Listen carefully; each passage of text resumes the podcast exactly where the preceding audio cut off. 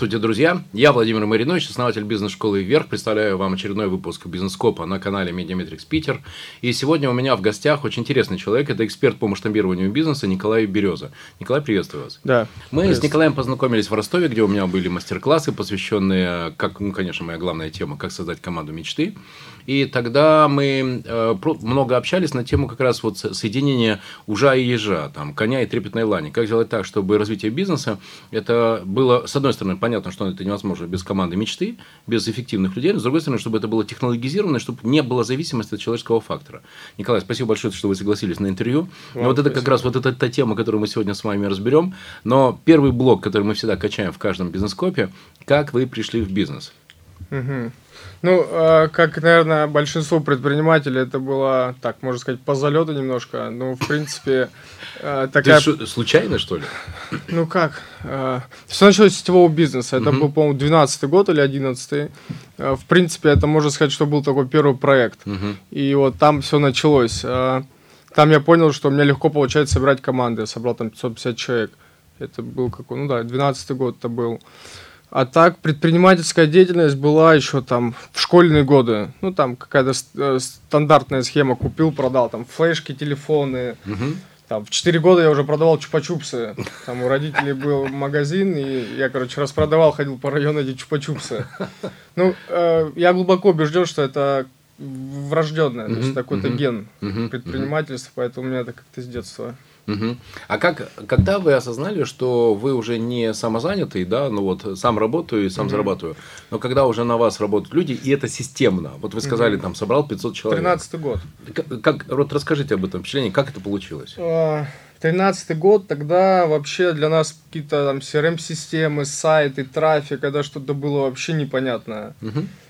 В тринадцатом году нам получилось как-то, нам дали авансом, что ли, получилось собрать компанию. Мы тогда начали франчайзингом заниматься, открыли порядка 70 регионов.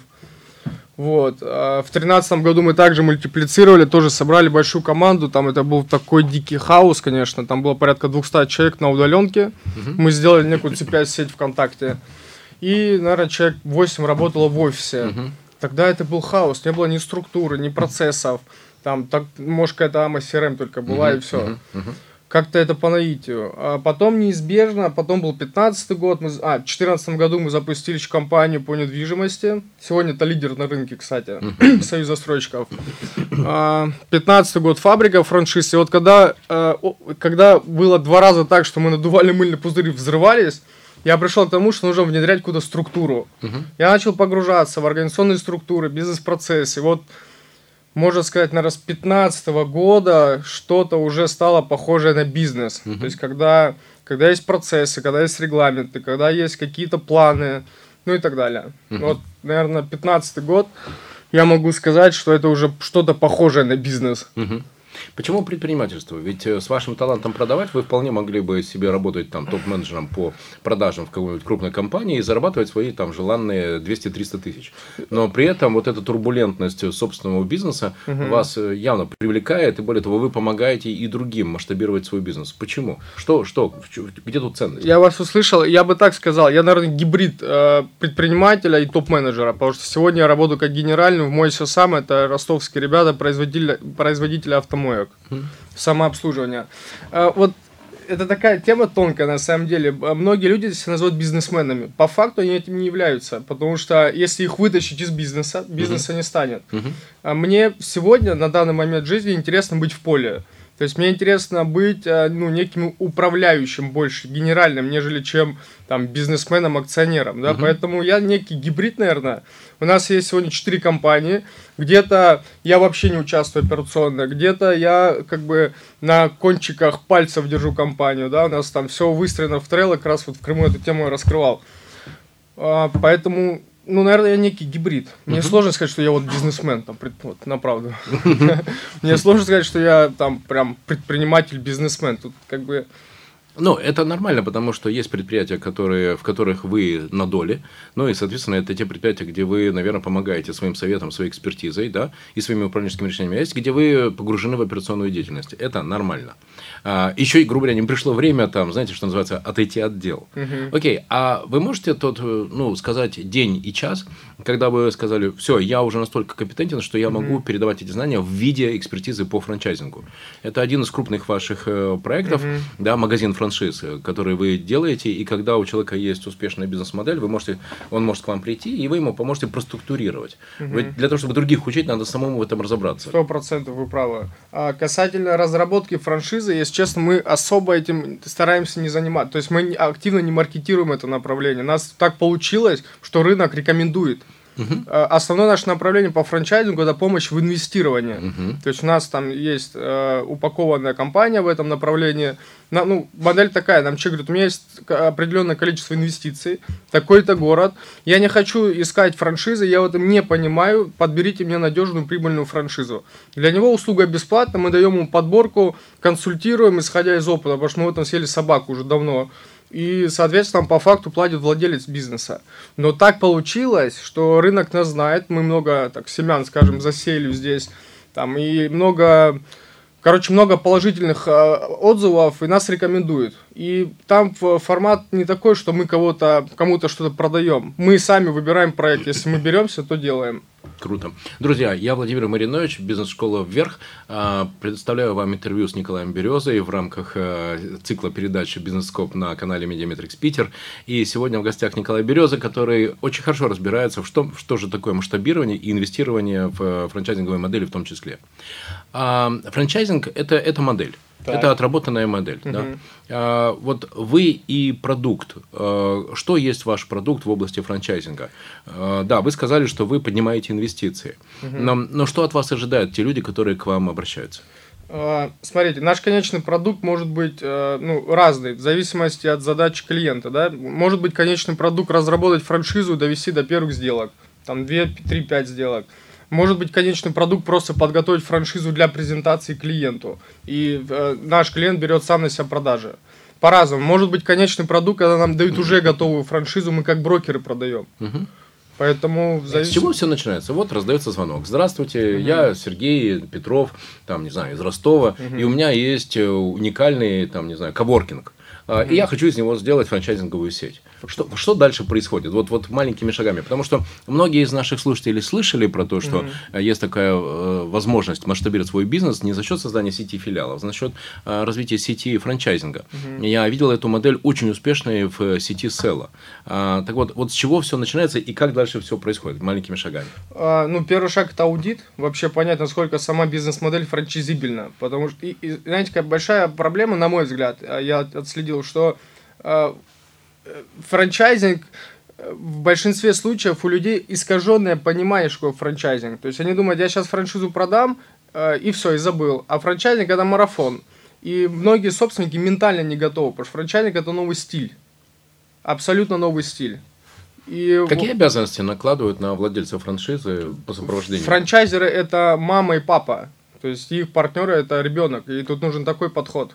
Потому что тоже вот это большое заблуждение. Э, франчай... Тут важную штуку надо понимать, как, как мне кажется, что франчайзинг это не бизнес, и это не работа по найму, это прослойка между. И часто франчайзи, даже опираясь на американский опыт, да, э, франчайзи покупают себе рабочее место.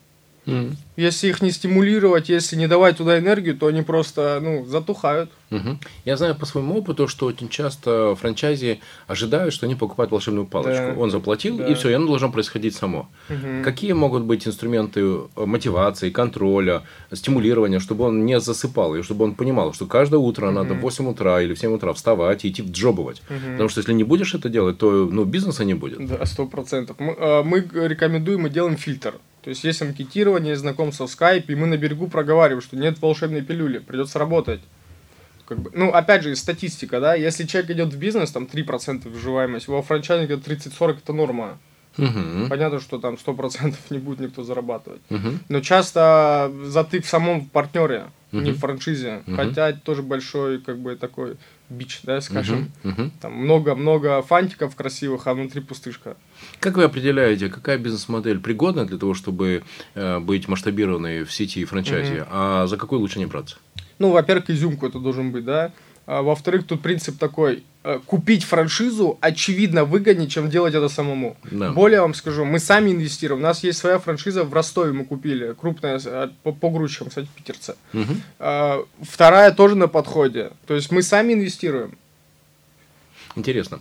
Вот когда к вам приходят владелец такой бизнес-модели, угу. а, что вы сказали аудит, это что, бухгалтерский аудит? Какой еще аудит делается, и вы понимаете, за это беремся, за это не беремся? Бизнес-модель. Бизнес По большей части это бизнес-модель. То есть, э, что вы централизуете, то есть, что конкретно вы берете на себя, что вы передаете партнеру.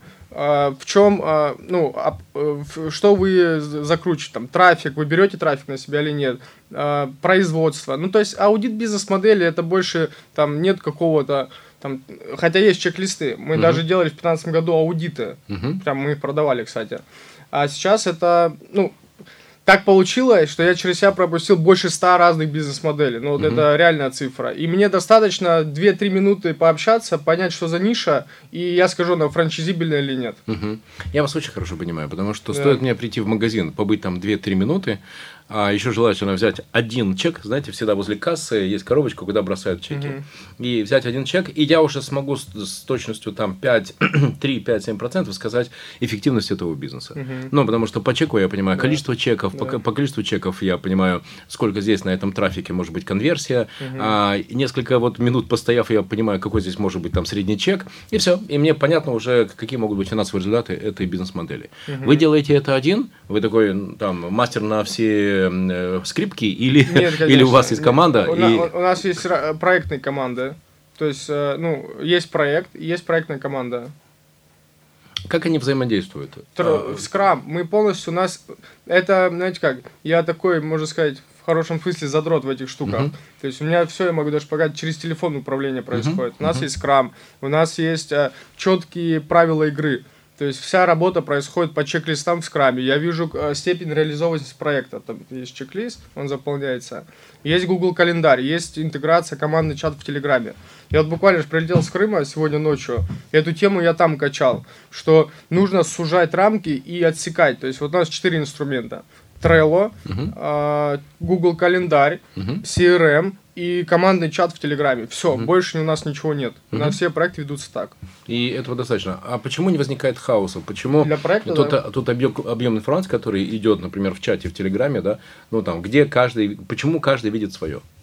А, смотрите, я услышал вопрос. А, есть командная доска. Эта командная доска интегрирована с чатом Telegram. Да. Все, то есть, э, во-первых, все, что касается конкретной задачи, идет э, работа в конкретной карточке вот этой задачи. Uh-huh. Ну, к примеру, разработать сайт прописывается чек-лист. Вот моя ключевая задача, наверное, да, это предусмотреть риски, прописать uh-huh. детальный чек-лист, чтобы не было алиби. Uh-huh.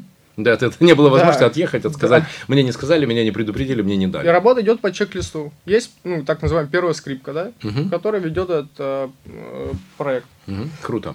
Друзья, вы смотрите программу «Бизнес-скоп» на канале MediaMetrics Питер. Я, Владимир Маринович, беру интервью у Николая Березы, специалиста по масштабированию бизнеса. А вы и команда. Кто вы для команды? Вы великий гуру, который несет истину в последней инстанции, и все такие о, да, Николай, конечно, как вы скажете, да. Или вы э, член команды, и вы имеете право на ошибку, более того, вы умеете эти ошибки признавать. Хороший вопрос прям задали. Кто я для команды? Да. А, кто я для команды. Пауза. Ну, Размышления. Да, это такой вопрос интересный. Я прям в таком формате его не задавал. Ну нет, я точно не гуру, там, я сам в поле работаю, да, постоянно. Э, сегодня, наверное, я пришел к модели, что, ну, я больше консультирую, да, вот, э, как сказать, Смотря что за компания, опять же. То есть вот сегодня у нас есть какие направления. Есть вот Genesis, это инвестирование во франчайзинг. Есть а, а работники ru.rf, это наша франшиза. Там 4 человека команда, я в операционном управлении вообще не влазю. Там я консультирую. То есть я говорю, ребята, вот здесь вы попадете, скорее всего, в аварию.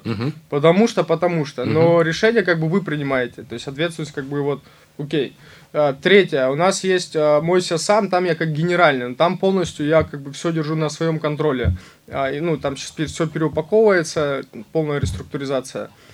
Четвертое направление, у нас запускается еще один проект, там есть как бы рулевой. Я вообще к тому, к тому пришел, что должен быть рулевой, должен быть газ, должен быть тормоз и должен как бы смазывающий механизм, некий интегратор. Это такая своеобразная вариация на тему матрицы Адизиса, да? Да, ну да, кстати. Да, да.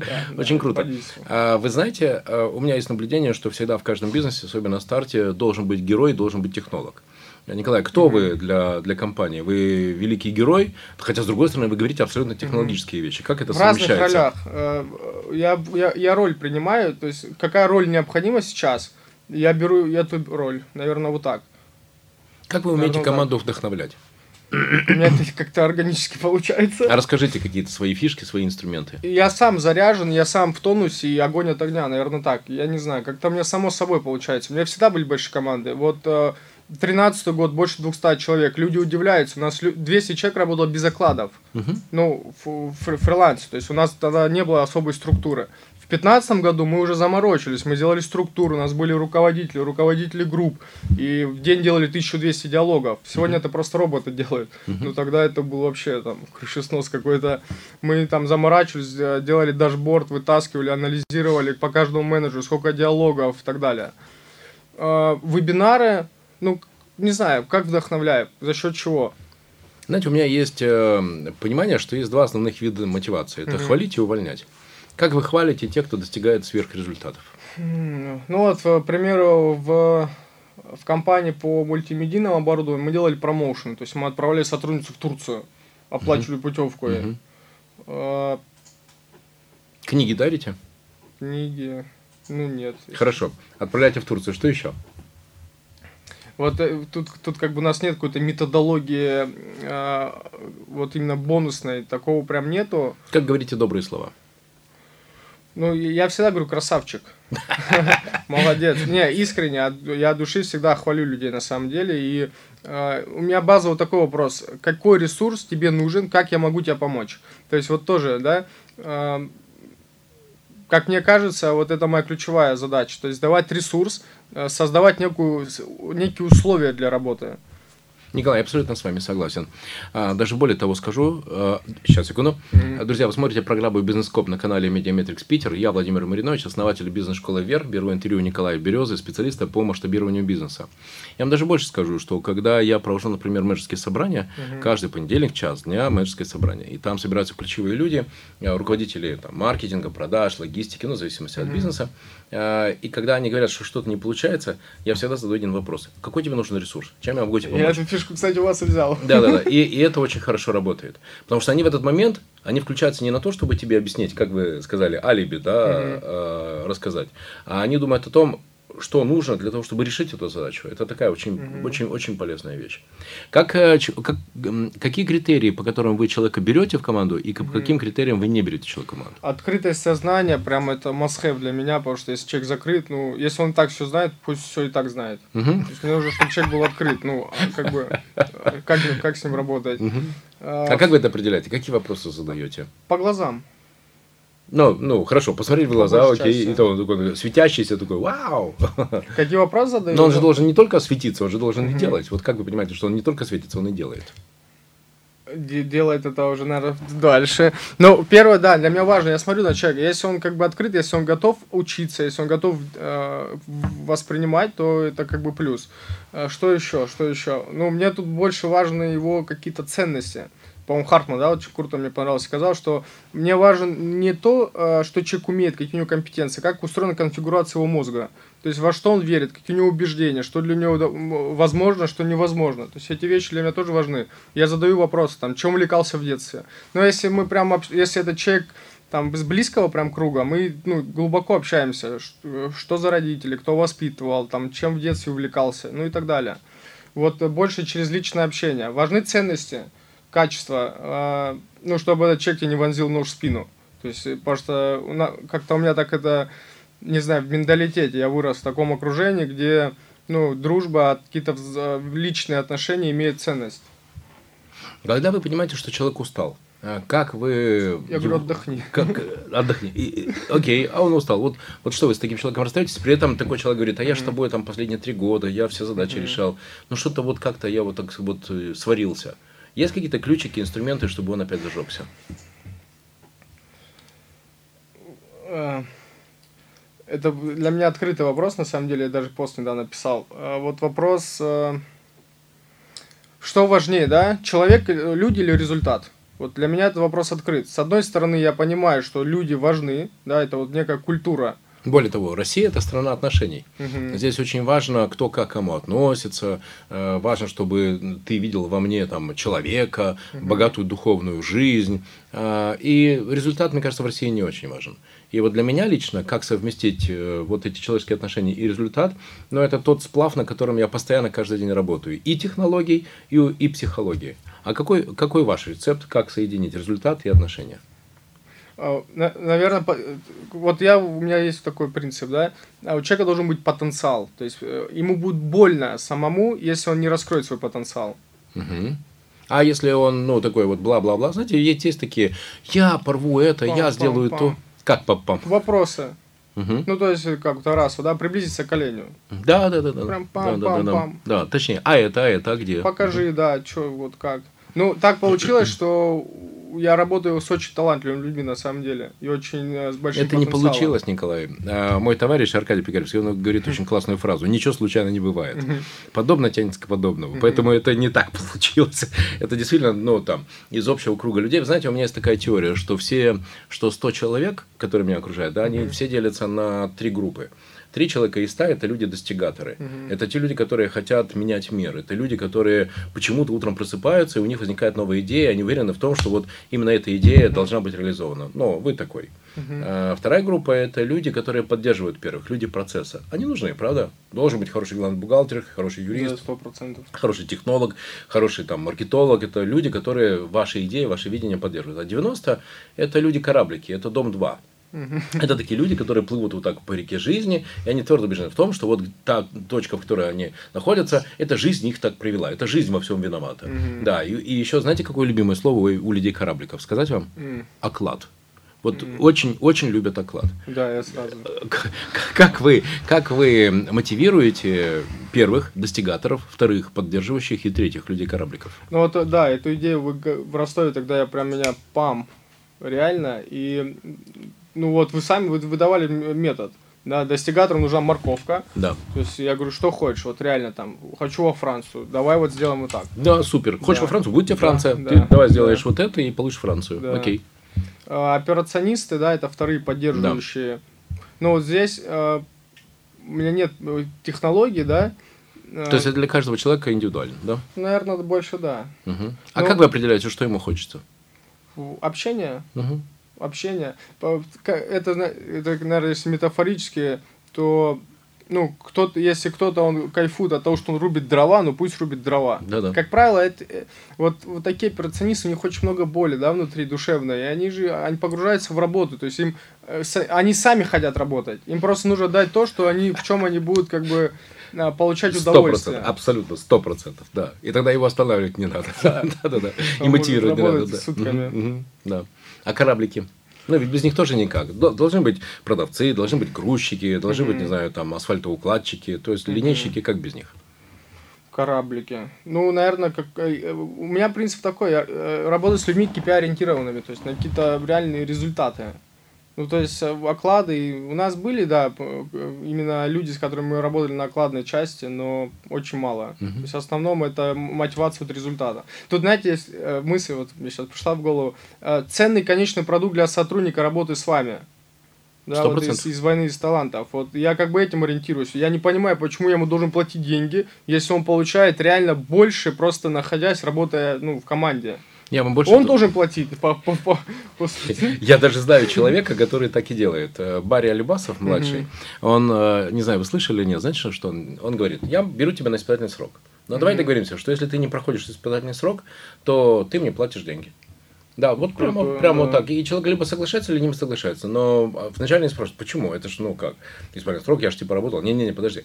Если ты не проходишь испытательный срок, а, то ты, значит, э, не готов к этой должности. Угу. И значит, что все эти там две недели или два месяца ты учился. То есть мы на тебя реально тратили ресурсы, мы тебя учили, Конечно. время, деньги, рабочее место, знания. Этот человек с тобой работал, я с тобой работал, это Барри Алибасов младший угу. говорит. Поэтому давай договоримся, что я готов тебя принять на испытательный срок, но если ты не проходишь, тогда, ну, и там, например, там 20 тысяч рублей или там 25 угу. тысяч рублей ты платишь э, по окончании испытательного срока, если ты его не прошел. Ты согласен? Вот такая сделка.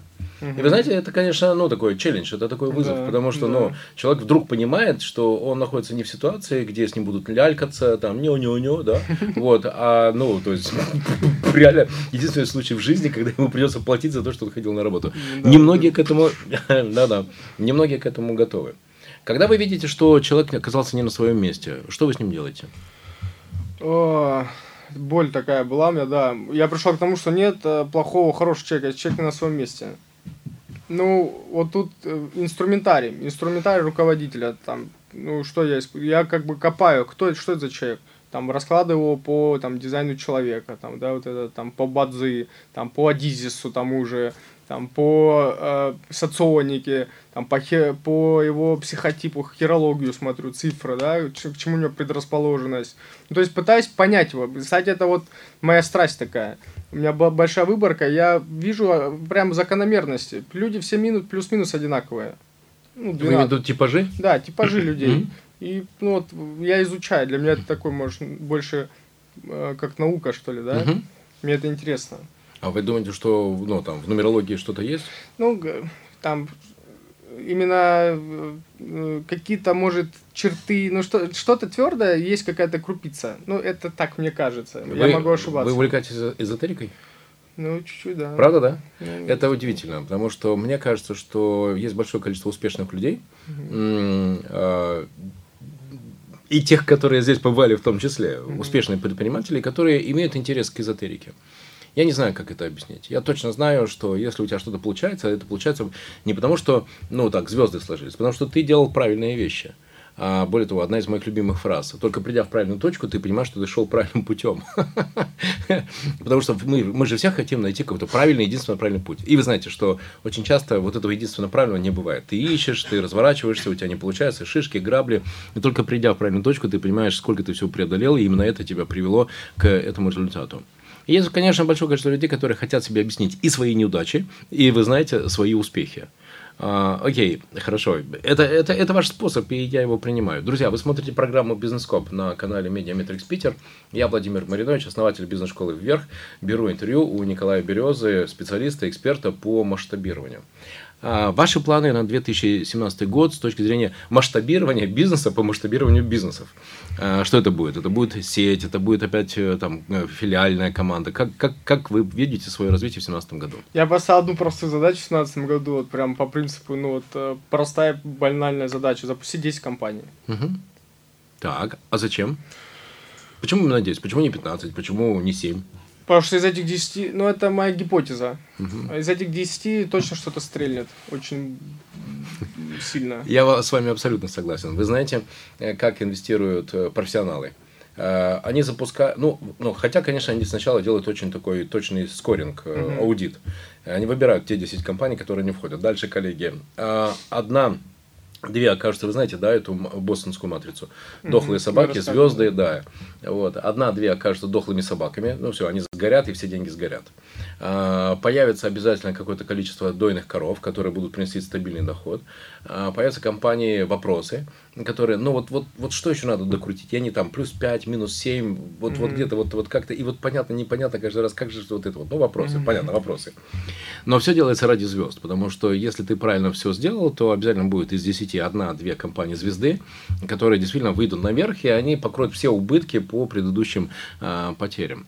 Вот поэтому вот эта методология аудита, она, конечно, ну, там беспредельно важная. Угу. Но когда к вам приходят люди, которые хотят проинвестировать, угу. э, на что вы обращаете внимание? Э, почему вообще помогаете людям э, и, или не помогаете? Ведь бывает такое, что люди приходят с деньгами, и вы не берете угу. эти деньги.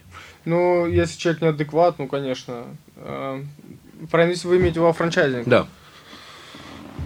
Э, ну, приходит человек, у него есть запрос конкретно, да, у меня вот есть сумма денег, я хочу то-то, то-то. Во-первых, тут надо стратегию понять. Стратегии может быть несколько. Первая стратегия, он рассмотрит как инвест-проект, то есть где минимальный человеческий фактор. Он вложит, как бы инвестировал деньги, поставил администратора условно, и все. Или он рассматривает для это дело для души. То есть он там готов э, погружаться и заниматься этим. То есть первая стратегия. Второе, э, что, чем он занимался, его бэкграунд, его опыт, да, мы знакомимся. Э, вот пока мне это сложно на самом деле делегировать, потому что ну, тут человеческий фактор высокий, именно ну, нужна компетенция. Ну, помогаем, почему? Потому что человек ищет, ну, как бы, я же говорю, у нас это органика, то есть я вообще хотел уйти из этого мне пишут люди, вот мы хотим, там, мы купили куда там франшизу, мы сейчас даже черный список формируем этих франшиз, и вот нам дали какую-то пустышку. Но как тут не помочь? Вы знаете, я давно понял, что если не делать вот этот вот очень точный фильтр на входе, mm-hmm. да, то все, ты получишь тогда какое-то количество людей, которые будут ждать от тебя, что ты делаешь за них. Э, у Федора Овчинникова я услышал, что он, знаете, что делает? Mm. Когда человек к нему приходит и говорит, я хочу купить франшизу, э, он его на один месяц такой принимает в рабство. И одну неделю желающий купить франшизу работает на кухне, там, тесто месяц, пиццы лепит. Вторую неделю он работает курьером, третью неделю он работает в маркетинге, в третью, mm-hmm. четвертую неделю он работает там, не знаю, там, в закупках. И только когда он пройдет все основные этапы, после этого он проходит тест и решает, Федор там продает он франшизу, франшизу этому человеку или нет. Какая у вас технология вхождения? А, фильтр тоже и в конце экзамен, а оценочный лист. По продукту, по, ну, оценочный лист по факту, да. А эту фишку Федора Овчинникова мы сами взяли, мы недавно сделали проект по онлайн-ресторану Top Food, да, и вот эту штуку мы тоже там взяли. То есть все партнеры приезжают сейчас там на Украину и тренируются на кошках. Так, стоп. Надеюсь, не на кошках. Друзья, вы смотрите программу «Бизнес-коп» на канале Медиаметрикс Питер. Я Владимир Маринович, основатель бизнес-школы «Вверх». Беру интервью у Николая Березы, эксперта по масштабированию бизнеса.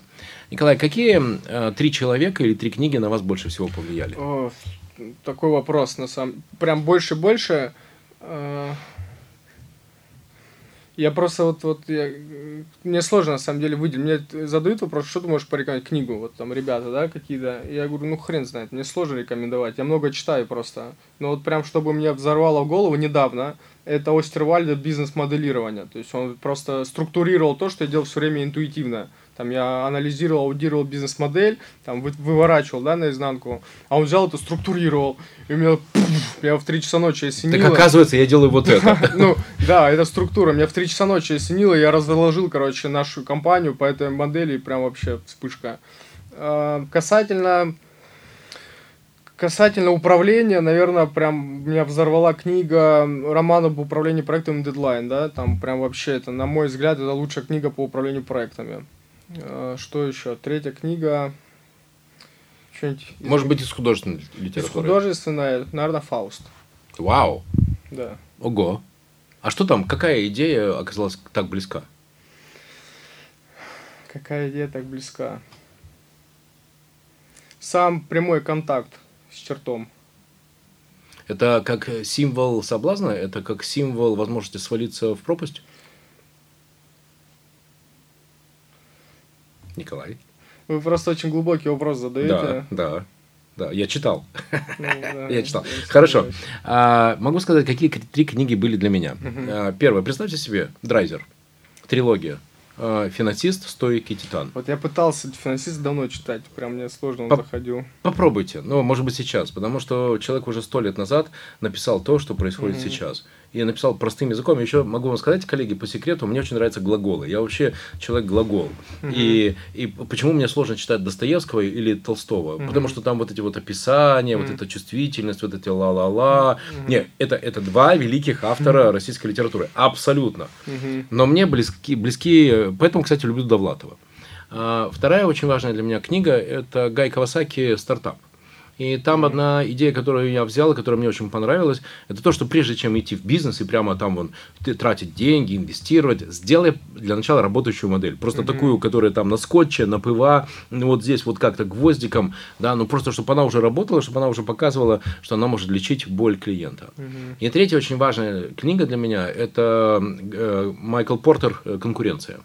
То есть это человек, который описал, в принципе, все силы конкуренции, поэтому, mm-hmm. ну, тоже, тоже советую. Давайте договоримся, что мы с вами сегодня mm-hmm. обменяемся, да, книгами, mm-hmm. потому что вот бизнес-моделирование, могу сказать, это то, что я себе точно в голову положил. Mm-hmm. Какие три человека на вас повлияли? Кто те люди, которые стали для вас образцом для э, того, чтобы вы взяли какие-то управленческие инструменты? Mm-hmm.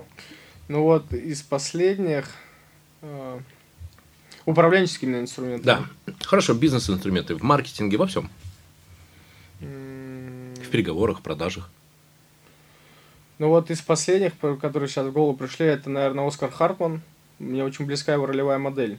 Да, то, то, то, чем он занимается. И он в моменте, когда была такая небольшая депрессия, яма, он меня прям вытащил.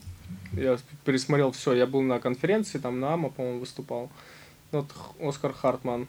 Кто еще? Кто еще повлиял? Прям так сильно. Ну вот все началось с Наполеона Хилла, да. Там я его три раза прочел, еще 18 лет, мне снесло голову, я уехал в Москву. А, кто еще? А из людей, которые вас окружают? Личных? Да. А, ну, с кем прям...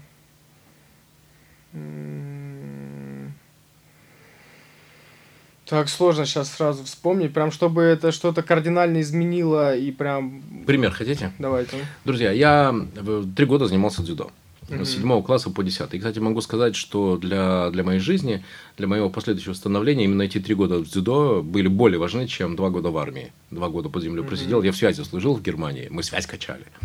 Вот. И э, там тренер был, Андрей Андреевич. И однажды, а я такой, знаете, я упорный, я очень любил бороться. Вот. И он мне сказал, Маринович, ты идиот. Я, я спросил, почему, Андрей Андреевич, я же вот как стараюсь. Надо сказать, что я каждый раз после тренировки еще там, знаете, 100, 120, 150 приемов отрабатывал, отрабатывал, отрабатывал. Он говорит, ну смотри, ты распыляешься, потому что ты делаешь 1, 2, 3, 15, 10 разных приемов.